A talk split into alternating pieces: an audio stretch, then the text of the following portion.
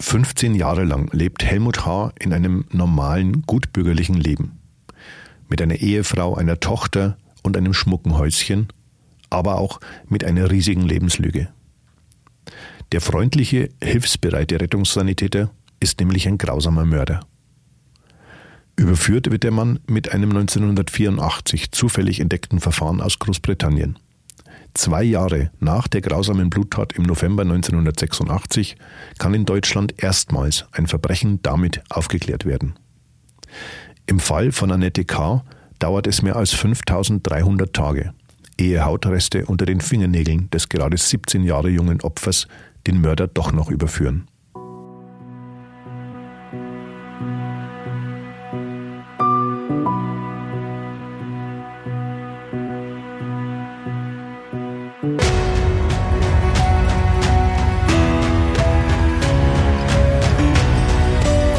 Spuren des Todes. Verbrechen in Ostbayern. Der True Crime Podcast der Mittelbayerischen Zeitung.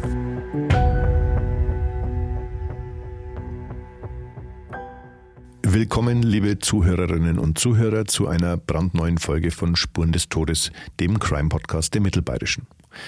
Dieses Mal mit einem Fall aus Niederbayern, genauer gesagt aus Patersdorf im Landkreis Regen.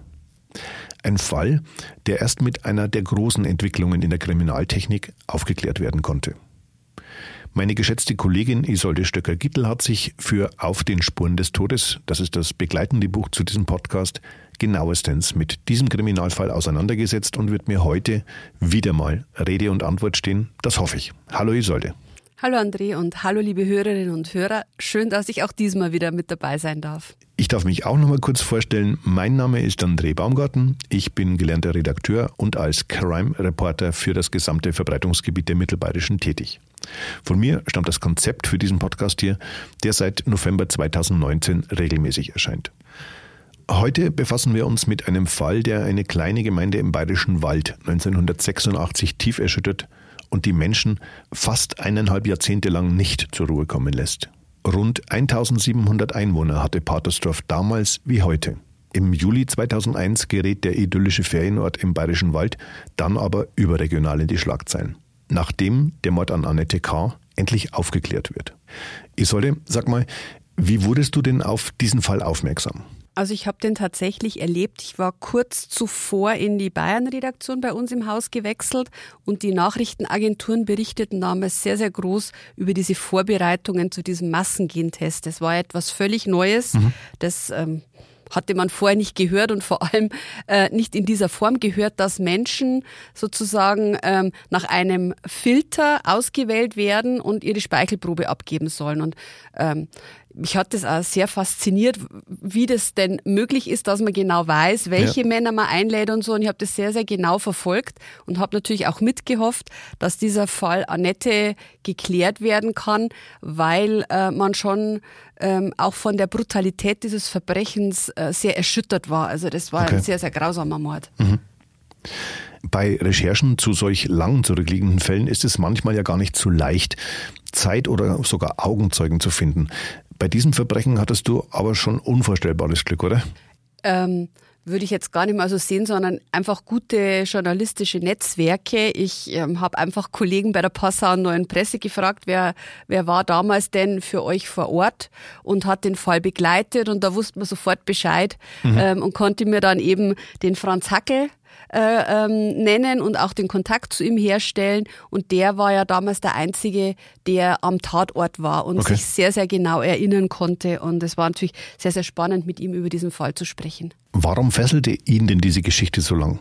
Ja, es war ähm, einer der ersten Fälle, auch die er als Lokalchef in Fichtach betreut okay. hatte. Da war er ganz neu vor Ort und ähm, natürlich ist so ein Verbrechen natürlich nichts Alltägliches in dieser Gegend. Also es ist, das ist eine touristische Gegend, Mittelgebirge, Bayerischer Wald. Mhm. Ähm, da erwartet man jetzt nicht äh, ständig große Verbrechen wie in Frankfurt oder okay. Hamburg oder in so einer Großstadt. Und deswegen ist es natürlich auch was, was hängen bleibt. Und gerade weil der Fall natürlich nicht aufgeklärt werden konnte, ähm, ist er besonders im Gedächtnis geblieben und hat ihn auch einfach diese Stimmung, die damals an dem Ort herrschte, so hat er damals mir geschildert, die ist stark hängen geblieben. Diese schöne Landschaft, dieser, es war so ein Samstagmorgen, die Sonne war aufgegangen, es war schönes Wetter im November und Schafe weideten im Hintergrund und vor ihm lag dieses blutverschmierte junge Mädchen und das ist etwas, was ganz tief verankert ist, noch bis heute in seinen Gedanken. Sehr verständlich. Es ist der 8. November 1986. Du sagtest es schon, ein Samstag. Ein Busfahrer hat in der Nähe eines Rastplatzes direkt an der Bundesstraße 85 eine schreckliche Entdeckung gemacht. Knapp fünf Meter neben der Fahrbahn liegt die Leiche einer jungen Frau. Halb entkleidet mit blutverkrusteten Wunden, um sie herum Spuren, dass es sich hier um den Schauplatz eines brutalen Verbrechens handelt. In der kleinen Handtasche am Tatort findet sich der Ausweis, was die Identifizierung sehr leicht macht. Die Tote ist Annette K. aus einem kleinen Dorf wenige Kilometer von dem Ort entfernt, wo die gerade 17-Jährige ihr junges Leben lassen muss.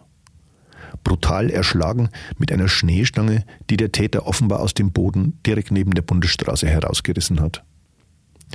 Franz Hackel ist ein Augenzeuge und sprach mit dir über das, was er damals selbst gesehen hat, denn er war am Tatort. Wieso eigentlich?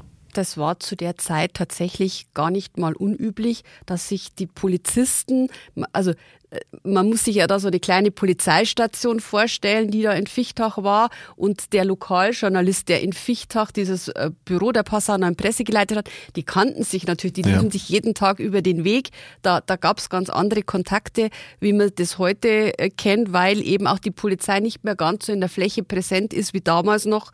Und das waren die ersten Beamten, die am, am Tatort waren. Da kam ja die, die Kripo kam ja erst später dazu. Ja. Also äh, waren erst die Streifenpolizisten und die haben ihn dann am Samstagmorgen angerufen. Und tatsächlich war das zu der Zeit damals durchaus noch üblich, mhm. was wir uns heute nicht mehr vorstellen können. Ich war in meinem ganzen Leben nie an einem Tatort, um da äh, äh, einen, einen okay. Toten äh, zu sehen. Und ich bin immerhin auch schon über 20 Jahre in dem Geschäft. Also das gibt's heute nicht mehr.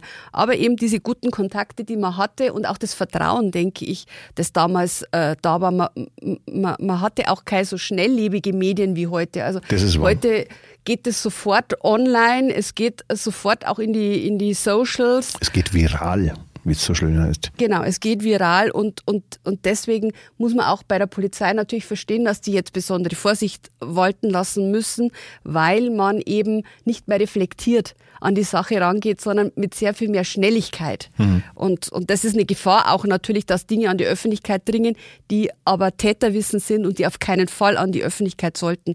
Und da hat man heute eine ganz andere Arbeitsweise. Das stimmt natürlich. Und es gibt ja leider schon Fälle, wo enge Angehörige von Opfern aus den sogenannten sozialen Medien erfahren haben, dass einem oder einer ihrer Liebsten etwas zugestoßen ist.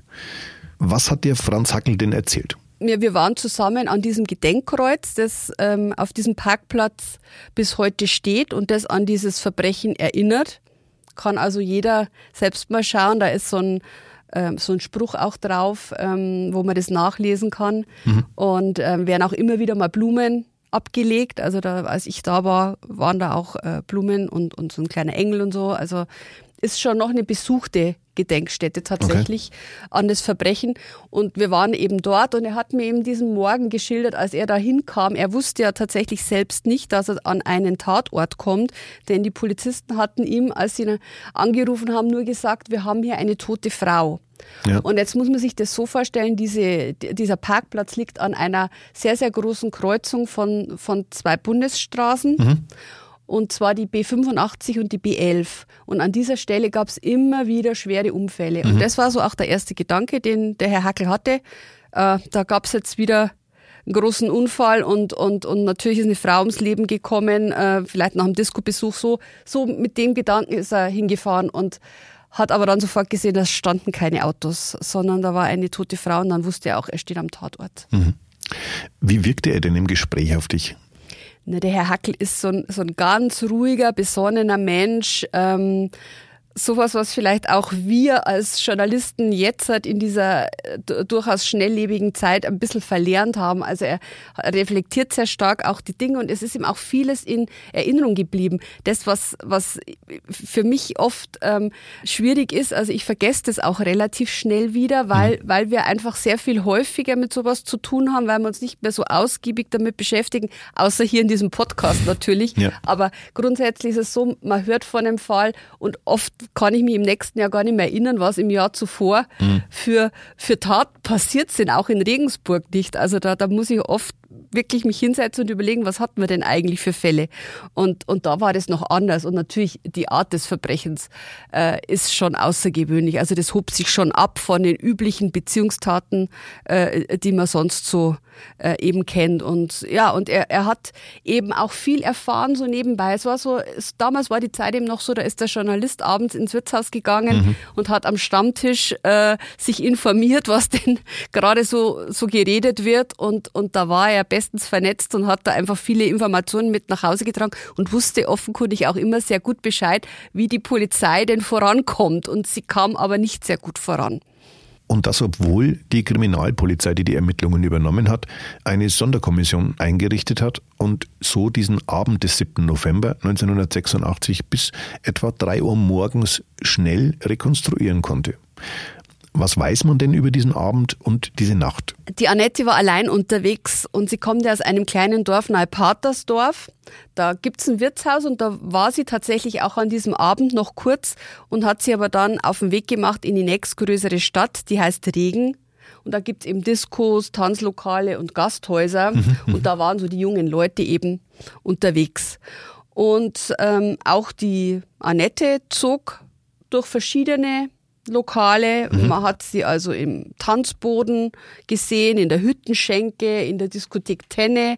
Immer wieder, also da gab es sehr viele Zeugen, die auch ähm, den Weg dann rekonstruieren konnten mit der Polizei, wie sich denn der Abend für die Annette abgespielt hatte. Und die letzten Augenzeugen erinnerten sich eben, dass sie gegen drei Uhr morgens das Café Schnitzbauer, das war am Stadtplatz von Regen, verlassen hatte und offenkundig den Heimweg antreten wollte. Fest steht für die Ermittler schon früh, dass Annette K. sehr wahrscheinlich mit ihrem Mörder im Auto an den Fundort ihrer Leiche gefahren ist. Was auf dem Rastplatz an der B85 geschehen ist, können Rechtsmediziner und Kriminalisten aus den Verletzungen der 17-Jährigen gut rekonstruieren. Also der Täter hatte Annette, die ja häufiger als Anhalterin unterwegs war, wohl schon in Regen aufgegabelt. Also ist das davon auszugehen, dass die zwei sich getroffen haben. Es gab aber dafür keine Zeugen. Also man wusste das nicht, wer diese Person war. Ähm, man wusste nur, dass die Annette offenkundig mit jemandem mitgefahren ist.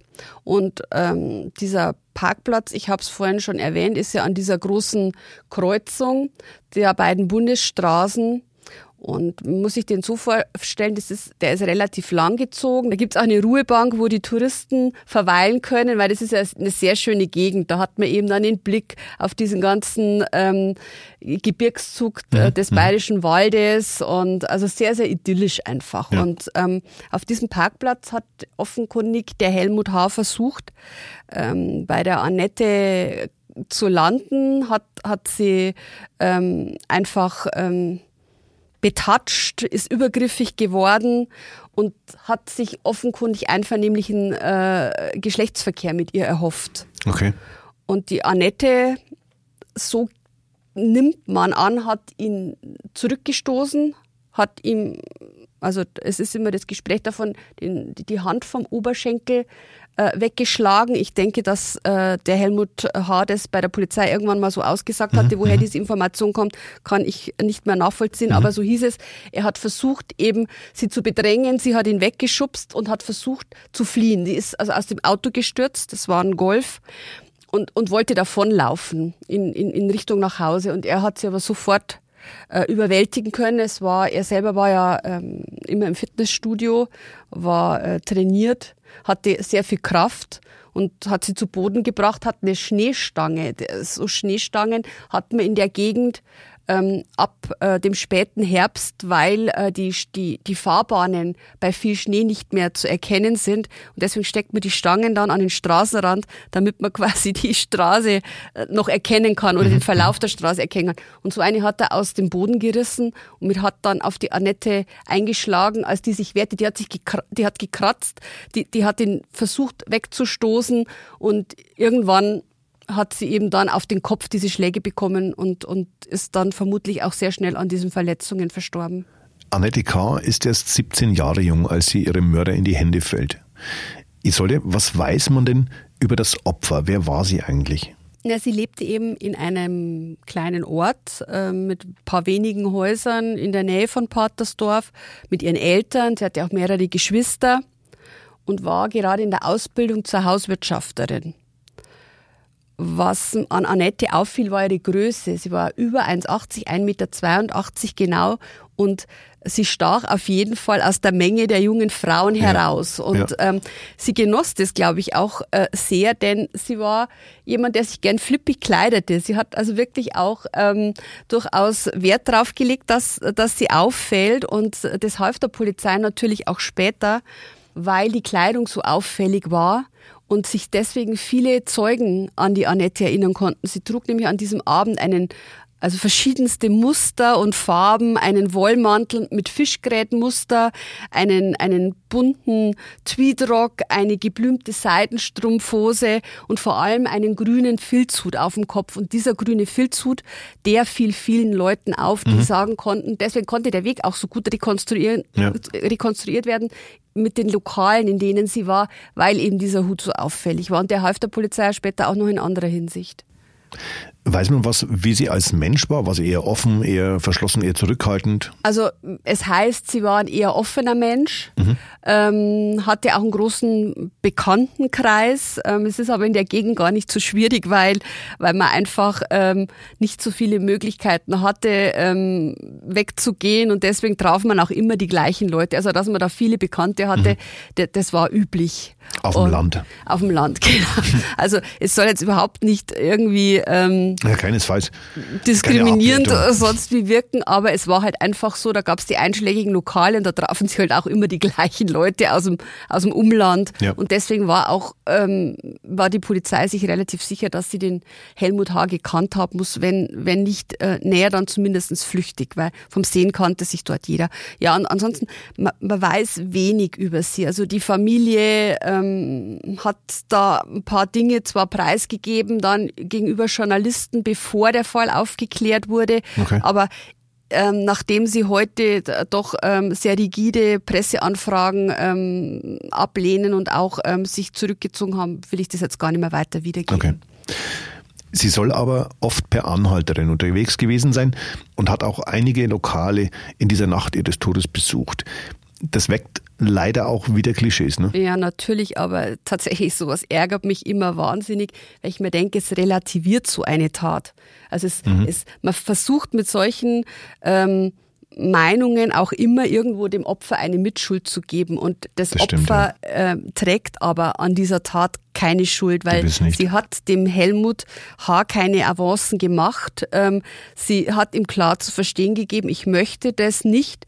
Und er hätte einfach sie nach Hause fahren können und sagen können, ähm, ja, halt habe ich Pech gehabt. Ja. Aber jetzt zu sagen, hey, wäre sie nicht getrampt, ähm, dann wäre das nicht passiert, da, da, macht man sich ein bisschen die Sache zu einfach. Also Viel ich, zu einfach, finde ich so. Ja, also ich, ich mag sowas eigentlich nicht. Und ich muss natürlich schon sagen, per Anhalter fahren ist gefährlich. Ich würde meinen Kindern das immer verbieten, weil es einfach bis heute, äh, wir erinnern uns an einen Fall auch aus unserer Gegend, äh, der Fall Sophia aus Amberg, die mhm. ja letztes Jahr fiel ja da das Urteil, die zu einem Lkw-Fahrer eingestiegen ist und sterben musste.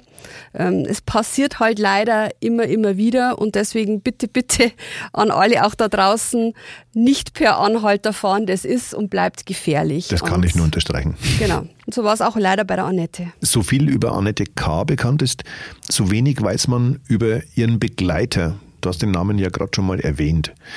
Was hatten die Ermittler, bevor sie ihn überhaupt erwischt haben, denn für Infos und worauf konzentrierten sie sich bei ihrer Suche nach dem Mörder? Ja, also es war eben diese Information der Familie da, dass die Annette nie zu Personen ins Auto gestiegen ist, die sie nicht kannte. Und damit war klar, also zumindest eine flüchtige Bekanntschaft gab es mhm. zwischen mhm. Täter und Opfer. Ja.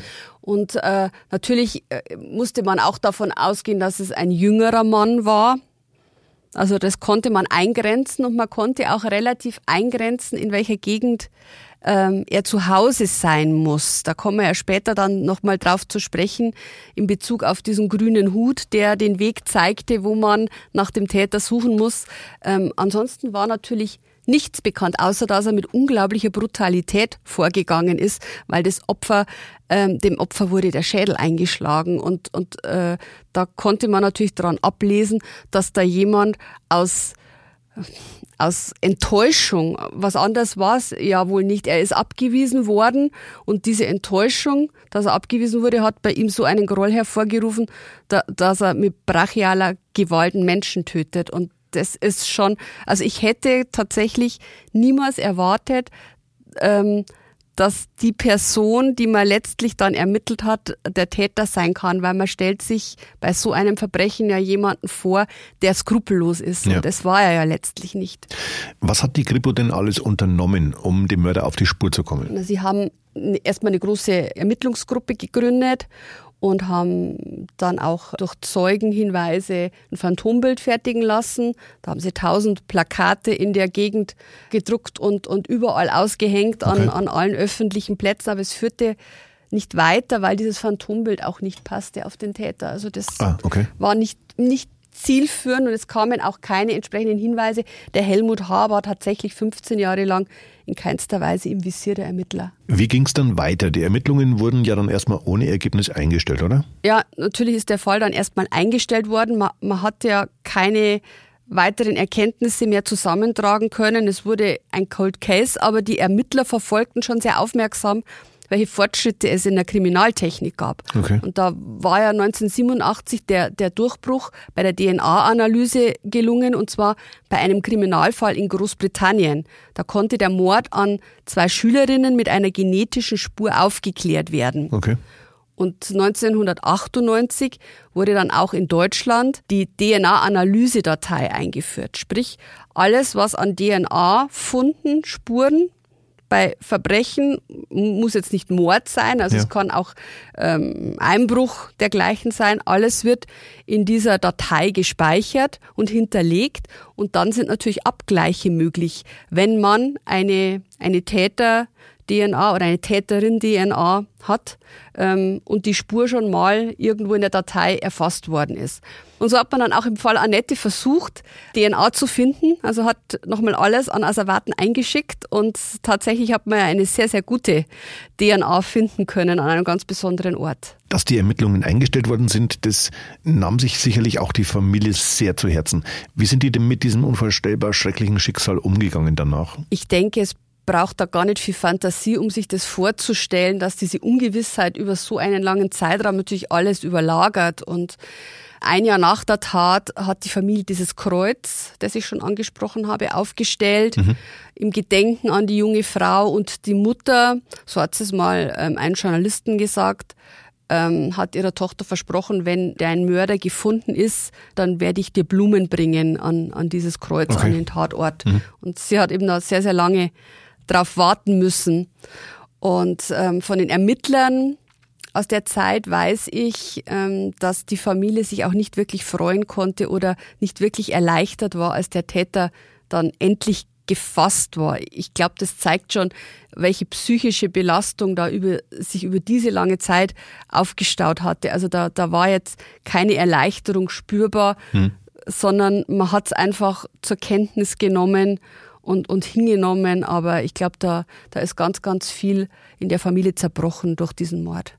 Du sagtest es gerade schon, am Ende kommt die akribische Spurensicherung am Tatort ins Spiel, die Ermittler in diesem Fall nämlich geleistet haben, 1986. Denn die Fingernägel von Annette K. sind damals asserviert worden. Sie lagen in der Rechtsmedizin in Erlangen ebenso wie die blutverschmierte und durch die gewaltigen Hiebe zerbrochene Schneestange. 2001 dann, also knapp 15 Jahre nach dem brutalen Mord an der 17-Jährigen, startet ein neuer Anlauf, den Fall doch aufzuklären. Professor Dr. Wolfgang Eisenmenger, der Chef des Instituts für Rechtsmedizin an der LMU, die Ludwig-Maximilians-Universität in München, erhält von der Kripo den Auftrag, die DNA-Spuren zu untersuchen. Genau, sein Institut. Und der Professor Eisenmenger, der, den kennen ja viele, das ist einer der bekanntesten Rechtsmediziner in Deutschland, auch wenn er jetzt mittlerweile im Ruhestand ist. Und ich hatte mit ihm auch Kontakt ähm, fürs Buch und habe ihn auf den Fall angesprochen. Er konnte sich sofort erinnern an den Schneestangenmord, wie er äh, eben genannt wurde, weil es war nämlich einer der ersten Altfälle in Bayern, die nochmal auf eine DNA-Spur untersucht wurden und ähm, tatsächlich eben dann an den Fingernägeln von Annette gab es den Treffer, aber das Problem war, jetzt hatte man zwar die DNA, mhm. aber der Helmut H. war ein unbeschriebenes Blatt. Sein DNA-Muster fand sich wiederum nicht in der DAT-Datei, weil er eben sich sonst nie etwas hat zu Schulden kommen lassen. Also wenn quasi die DNA bei einer Tat erfasst worden wäre, mhm. dann hätte das hinterlegt sein können. Also letztlich läuft es dann durch und sie haben diese, diese Fingernagelspur eingespeist und es gab keinen Treffer. Ja. Und da muss man tatsächlich auch sagen, dass die Rechtsmedizin so umsichtig war. Dieses Asservat, wir sprechen vom Jahr 1986, da wusste man tatsächlich nur sehr, sehr vage, was einmal möglich werden würde. Dass sie so umsichtig waren, diese Fingernägel aufzuheben, das spricht natürlich auch für die Rechtsmedizin Erlangen. Also das hätte auch anders ausgehen können, dass man sagt, was braucht man nicht mehr. Braucht man nicht. Oder, hm. oder dass man die überhaupt abgezogen hat. Also man hätte einfach sagen können, wir bewahren die Kleidung auf und das war's. Hm. Aber das war natürlich sehr umsichtig. Genau, und ähm, vielleicht nochmal zurück auch zu dieser Datenbank. Da ist vielleicht noch interessant zu erwähnen, eben dass 1999 der allererste Massengentest dann stattgefunden hat mhm. in Kombination mit dieser Datenbank. Da ging es um einen Mord an einer Arzthelferin in Erlangen. Und ähm, da wurden sehr, sehr viele ähm, Tatverdächtige eben zum Test gebeten und dann hat man eben bei der Polizei in Straubing war das dann schon, die Polizei in, in Niederbayern hat dann in Straubing eine neue Ermittlungsgruppe im Fall Annette gegründet und hat gesagt, also wir wollen jetzt auch die Möglichkeit eines Massengentests überprüfen. Da hatte man aber noch keinerlei Ahnung, wo man eingrenzen sollte. Sprich, es war sehr, sehr viel Ermittlungsarbeit dann auch wieder notwendig, um überhaupt mal einen Kreis herauszufiltern von Männern, die in Frage kommen. Und das hat tatsächlich dann auch gedauert. Deswegen gab es auch nicht nur einen Massengentest. Du deutest es schon an. Der genetische Fingerabdruck des Mörders von Patersdorf ist eben eine der Spuren, die dann in diese Datenbank eingespeichert werden. Und im Februar 2001, also nach der erfolgreichen DNA-Auswertung im Labor von Professor Eisenmenger, werden dann rund 100 Männer zu einer Speichelprobe einbestellt. Doch es ist kein Treffer dabei. Ganz genau. Und vielleicht zur, zum Hintergrund noch, 1,2 Millionen Datensätze sind in dieser deutschlandweiten Datei gespeichert, also okay. also jede Menge, also Stand heute natürlich. Ja. Ähm, damals waren es sehr viel weniger. Ja, aber der Helmut H., konnte sich zunächst noch in Sicherheit wiegen, weil er gesagt hat, okay, die 100 Männer, die man jetzt da, die die Ermittler rausgefiltert hatten, die waren es alle nicht. Ich glaube, ähm, nachdem mich keiner eingeladen hat, ich bin safe. Also ich gibt der, keine der, Spuren oder genau, so. Genau, der, mhm. der war sich relativ sicher, dass er nicht gefunden wird. Und warum wurde er nicht vorgeladen? Ja, weil man eben erst äh, den näheren Bekanntenkreis sich angeschaut hat. Man hat ja ein relativ enges Muster ähm, zum damaligen Zeitpunkt gab es ja auch schon Möglichkeiten des Profilings. Das war da auch gerade schon im, im Aufbau zu der Zeit. Also da haben sicherlich auch erste Aspekte in diese Richtung eine Rolle mhm. gespielt. Mhm. Und das war eben so der Bereich. So ein Massengentest ist ja auch ein, äh, man kann ja nicht einfach anordnen, dass jetzt so und so viele Menschen zu einem Massengentest kommen. Das ist ja auch rechtlich eine, eine, ja. eine, eine nicht genau zu begründende Geschichte. Also man muss genau begründen, warum diese oder jene Männer zu dem Test jetzt geladen werden. dann kann ich ja immer noch sagen, ich, also ich lasse mich nicht testen. Also so einfach ist es ja auch nicht. Es beruht auf Freiwilligkeit. Mhm, genau. Ähm, und ähm, ja, bei der ersten Runde war er nicht dabei und wuchs sich dann schon in relativer Sicherheit. Aber die Ermittler, die hatten auch irgendwo jetzt so ein bisschen Jagdfieber entwickelt und haben dann nochmal den Radius erweitert, indem man gesagt hat, jeder, der zu dem Zeitpunkt 1986 ab 18 bis 25 Jahre alt war, fällt eigentlich unter den möglichen Täterbereich. Und man hat ja noch eine, Und im Landkreis Regen wohnte? Genau, man hatte noch eine Richtung, wollte es gerade sagen, in die man suchen musste. Mhm. Da kommen wir dann nochmal auf den Hut zu sprechen, weil man eben genau wusste, es geht in diese Richtung, hat man eben aus dem Landkreis Regen die Männer einbestellt und nicht jetzt aus dem Landkreis Kam, der ja auch nicht so weit weg ist, oder aus dem Landkreis Deckendorf, der auch nur ein paar Kilometer mhm. entfernt wäre. Jetzt hast du es zweimal angedeutet, Isolde. Dieser auffällige grüne Filzhut, der wies den Ermittlern letzten Endes die richtige Spur. Ganz genau. Warum? dieser Filzhut im Auto liegen geblieben war. Also als der Helmut H. den Tatort verlassen hat, fiel ihm das zunächst auch gar nicht auf. Und er war auf dem Nachhauseweg und irgendwann ist ihm dann dieser Filzhut ins Auge gestochen und er äh, musste den irgendwie loswerden. Und er hat auf dem Weg nach Hause angehalten, in der Nähe einer Gastwirtschaft da ist ein Fluss, der heißt Flanitz und hat diesen Hut in den Fluss geworfen. Nur okay. hat das Schicksal ähm, seine Hand im Spiel gehabt. Der, der Hut ist nämlich nicht abgetrieben, sondern er blieb irgendwo hängen. Mhm. Und am nächsten Tag oder am übernächsten Tag wurde er auch schon ähm, von, von Gästen des Wirtshauses entdeckt. Okay und äh, von der Polizei dann geborgen und, und damit war eben die Richtung klar. Man muss sich das so vorstellen, der Landkreis Regen ist ja ein Grenzlandkreis. Der ist grenzt an, die, an, äh, an Tschechien. Tschechien. Mhm. Und ähm, deswegen war, war einfach klar, dass der Täter jetzt nicht irgendwo hingefahren sein konnte, sondern dass sich das schon auf diesen Raum jetzt konzentriert und zwar auch in diese Richtung, Fahrtrichtung konzentriert. Und deswegen eben dann die Auswahl der, der, der Männer, Verstehe. die man eingeladen hat. Mhm. Und unter diesen 350 möglichen Tätern ist dann diesmal tatsächlich auch der Mann der mehr als 5300 Tage lang sein ganz dunkles Geheimnis mit sich herumgetragen hat.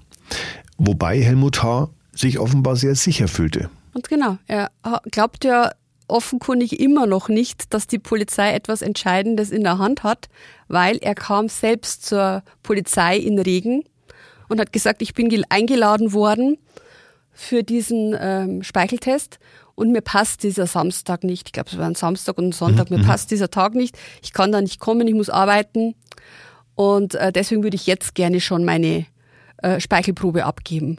Und die haben also ihm auf der Polizeistation da die Probe abgenommen, eingeschickt ans Rechtsmedizinische Institut. Am nächsten Morgen kam der Anruf, also wir haben einen Treffer. Das, glaube ich, war eine Woche bevor der Massengentest war, gewesen wäre. Also war in der Woche, bevor dieser Massengentest ja. gewesen wäre, ja. Und da waren natürlich, also da, da herrscht natürlich helle Aufregung da bei der Polizei, dass tatsächlich sich der Mörder ja im Grunde selbst gestellt hatte. Mhm, mh, mh. Aber unabsichtlich, wie wir heute wissen. Und der Massengentest, der hat dann noch stattgefunden? Nein, oder? der wurde dann natürlich sofort abgesagt. Okay. Das wird für großes Aufsehen gesorgt haben, kann ich mir vorstellen. Wie ging es denn dann weiter? Ja, mir hat einer der damaligen Ermittler fürs Buch erzählt, dass man ihm dann, äh, dass man ihn zu Hause aufgesucht hat in seinem Haus. Der wohnte wirklich gut bürgerlich mit Frau und Kind in so einer klassischen Einfamilienhaussiedlung. Und er war vollkommen überrascht, als die Polizei vor seiner Tür stand, weil er konnte wirklich nicht glauben, dass sie was gegen ihn in der Hand haben. Also immer noch nicht. Also er hat auch zu den Polizisten bei der Festnahme gesagt, ich hätte niemals gedacht, dass ihr was habt, was mich überführt.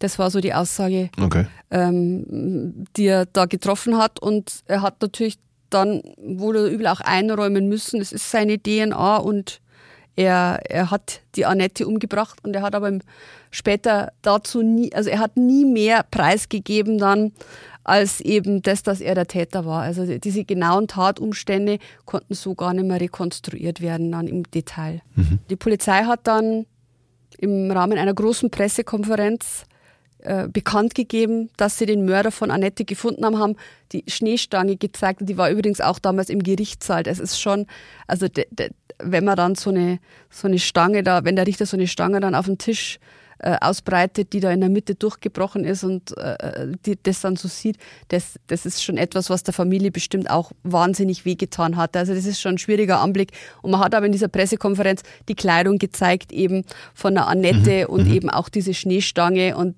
diesen unglaublichen, der einer der ersten Altfälle in Deutschland war, dann auch noch diesen unglaublichen Fall aufgeklärt hat und der Täter gefasst ist. Nachvollziehbar, die wollten natürlich diesen Ermittlungserfolg auch die Menschen vor Ort wissen lassen, denn die, die reagierten ein zweites Mal tief schockiert. Der grausame Mörder von Annette K. kommt tatsächlich aus der unmittelbaren Umgebung, führt jahrelang ein völlig unauffälliges Leben. Helmut H. heiratet, bekommt mit seiner Frau eine Tochter und gilt als wirklich engagiertes Mitglied der Gesellschaft. Ja, das glaube ich war das, was wirklich die Leute mit unfassbarem Erstaunen äh, zur Kenntnis genommen haben. Ein Rettungssanitäter, jemand, der kranken und verletzten Menschen hilft, den man als empathischen Menschen ja wahrnimmt, allein schon aufgrund mhm, seiner, mhm. seiner, seiner Arbeit, die er verrichtet, der fühlt sich durch eine Zurückweisung so gekränkt, dass er einen Menschen auf, auf so eine brutale Weise umbringt, das, das ist schwer zusammenzubringen. Ich glaube, das ist für die Leute bis heute schwer zusammenzubringen, dass, dass ein Rettungssanitäter zu sowas fähig ist.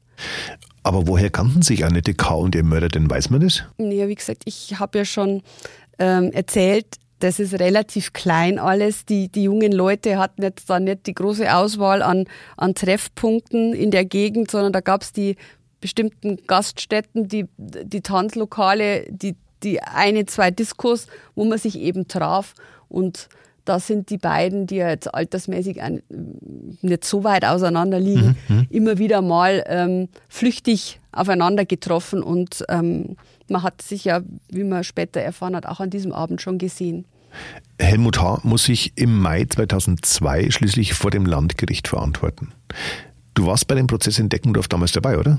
Ja, und also ich, an viele Details kann ich mich tatsächlich nicht mehr erinnern. Ich habe es gerade schon gesagt, hm. in unserer schnelllebigen Zeit vergisst man dann auch äh, durchaus dann mal wieder, in welchen Verfahren man irgendwann gesessen ist. Und ähm, ich kann mich aber erinnern, dass da saß ein relativ unscheinbarer Mann, dunkle Haare, kräftig gebaut, bisschen untersetzt fast, würde ich sagen. Ähm, immer den Blick so auch zu Boden gerichtet. Mhm. Ähm, mhm. Und äh, was mir aufgefallen ist, er trug so eine Comic-Krawatte. Und da, da habe ich mir immer die Frage gestellt, ähm, was, warum trägt er so eine hässliche Krawatte? Also mhm. die, die war ja außergewöhnlich und, und ich habe mir überlegt, naja, seine Tochter, das kam im Prozess dann immer wieder zur Sprache, er hing so an seiner Tochter und äh, die war elf oder zwölf Jahre alt und ähm, vielleicht war das so ein Zeichen auch für die Tochter, das er damals geben wollte. Vielleicht mhm. hat sie ihm sogar die Krawatte geschenkt, ich weiß es nicht. Aber ihm gegenüber saß die Mutter von Annette und ein Bruder von Annette als Nebenkläger. Okay. Und ähm, ja, und denen konnte er nicht so wirklich in die Augen schauen. Also da, das hat man einfach gemerkt. Er, der Blick war nach, nach unten gerichtet und er wirkte schüchtern und ähm, ja, schwer zu beschreiben im Nachhinein, aber er wirkte überhaupt nicht wie jemand, der so einen brutalen Mord begangen hat. Da sind wir wieder beim Thema, man sieht es einem Mörder einfach nicht an. Den Ermittlern gestand er den Mord an Annette K. ja im Vorfeld schon. Was hat er denn im Mordprozess angegeben? Was in dieser Nacht passiert ist? Gab es da dann wenigstens ein paar Details oder Hinweise? Nein, er hat tatsächlich nur zugegeben, dass er die Annette ermordet hat, getötet hat erstmal. Mhm. Und ähm, ansonsten machte er keine näheren Angaben. Also er, er schwieg, ähm, ließ seinen Verteidiger sprechen und ähm, hat das alles nur stillschweigend wahrgenommen. Man musste dann natürlich entsprechend viele Zeugen auffahren und da hatte man auch gewisse Probleme. Da sind wir jetzt schon, schon lang her. also über fast zwei Jahrzehnte nach der Tat, hm. wo, wo, wo die äh, versuchen sollten, sich an diesen Abend zu erinnern. Und ähm, der Vorsitzende Richter hat aber damals in, in, in seinem Urteil dann auch gesagt, auf die Details kommt es im Grunde auch gar nicht mehr so sehr an, sondern man, man, man hat ja gesehen, was der Annette zugestoßen ist, wie brutal diese Verletzungen waren. Mhm. Und ähm, der Täter ist überführt durch die DNA und da muss nicht jedes kleinste Detail am Ende bei einem Urteil bekannt sein, um ihn trotzdem entsprechend verurteilen zu können. Ja brutal und erbarmungslos, so nennt es das Gericht damals, prügelt H. auf sein Opfer ein. Der 22-Jährige lässt erst von der fünf Jahre jüngeren Annette K. ab, als sie sich nicht mehr bewegt.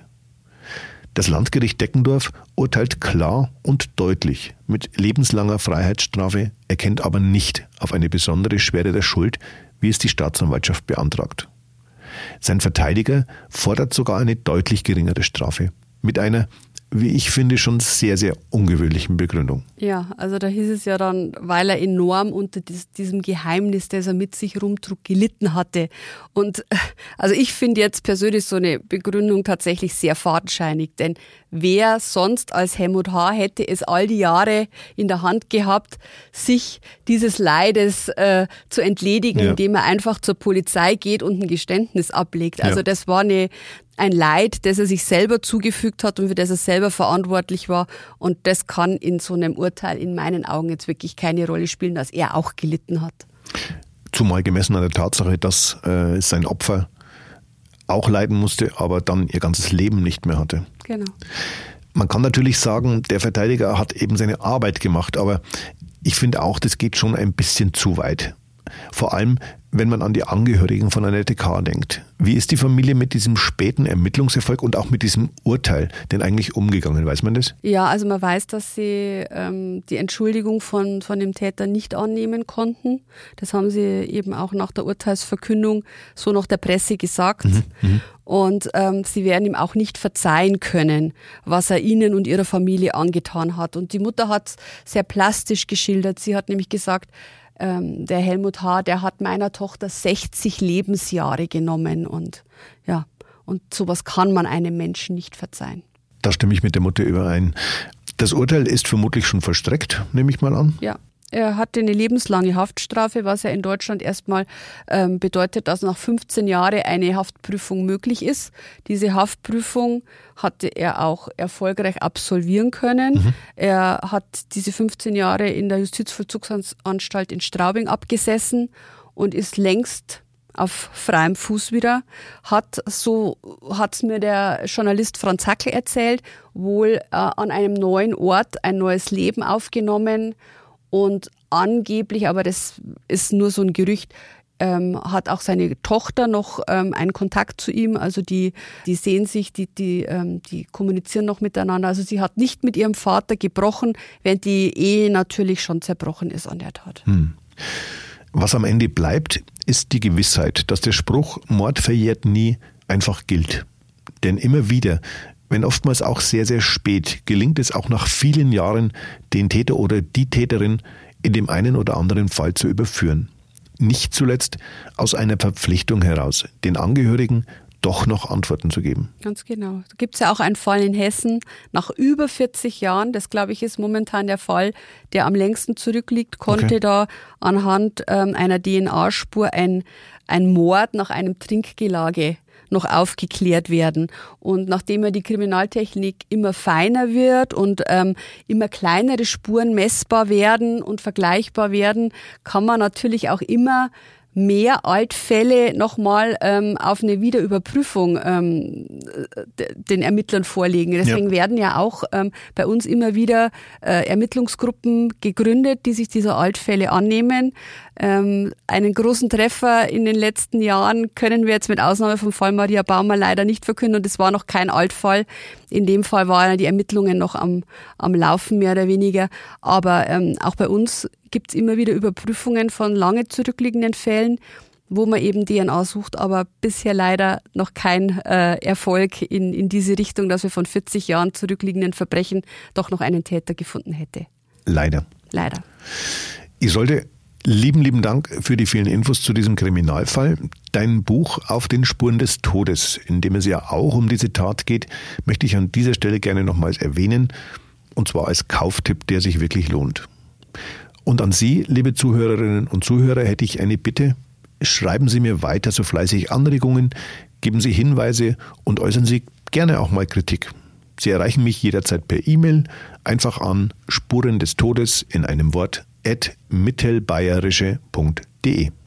Und wenn Ihnen der Podcast gefällt, abonnieren Sie Spuren des Todes, wo es möglich ist und empfehlen Sie ihn gerne Freunden und Bekannten weiter. Nun aber herzlichen Dank fürs Zuhören. Die nächste Folge erscheint Anfang Mai. Bleiben Sie bitte gesund und bis bald. Danke Ihnen fürs Zuhören und bis zum nächsten Mal.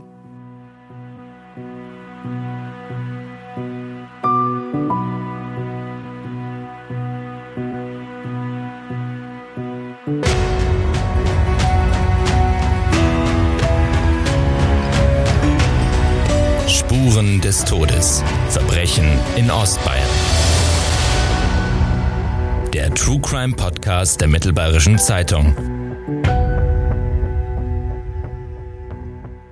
Dieser Podcast ist eine Produktion von Mittelbayerische Das Medienhaus. Redaktion Isolde Stöcker-Gittel und André Baumgarten.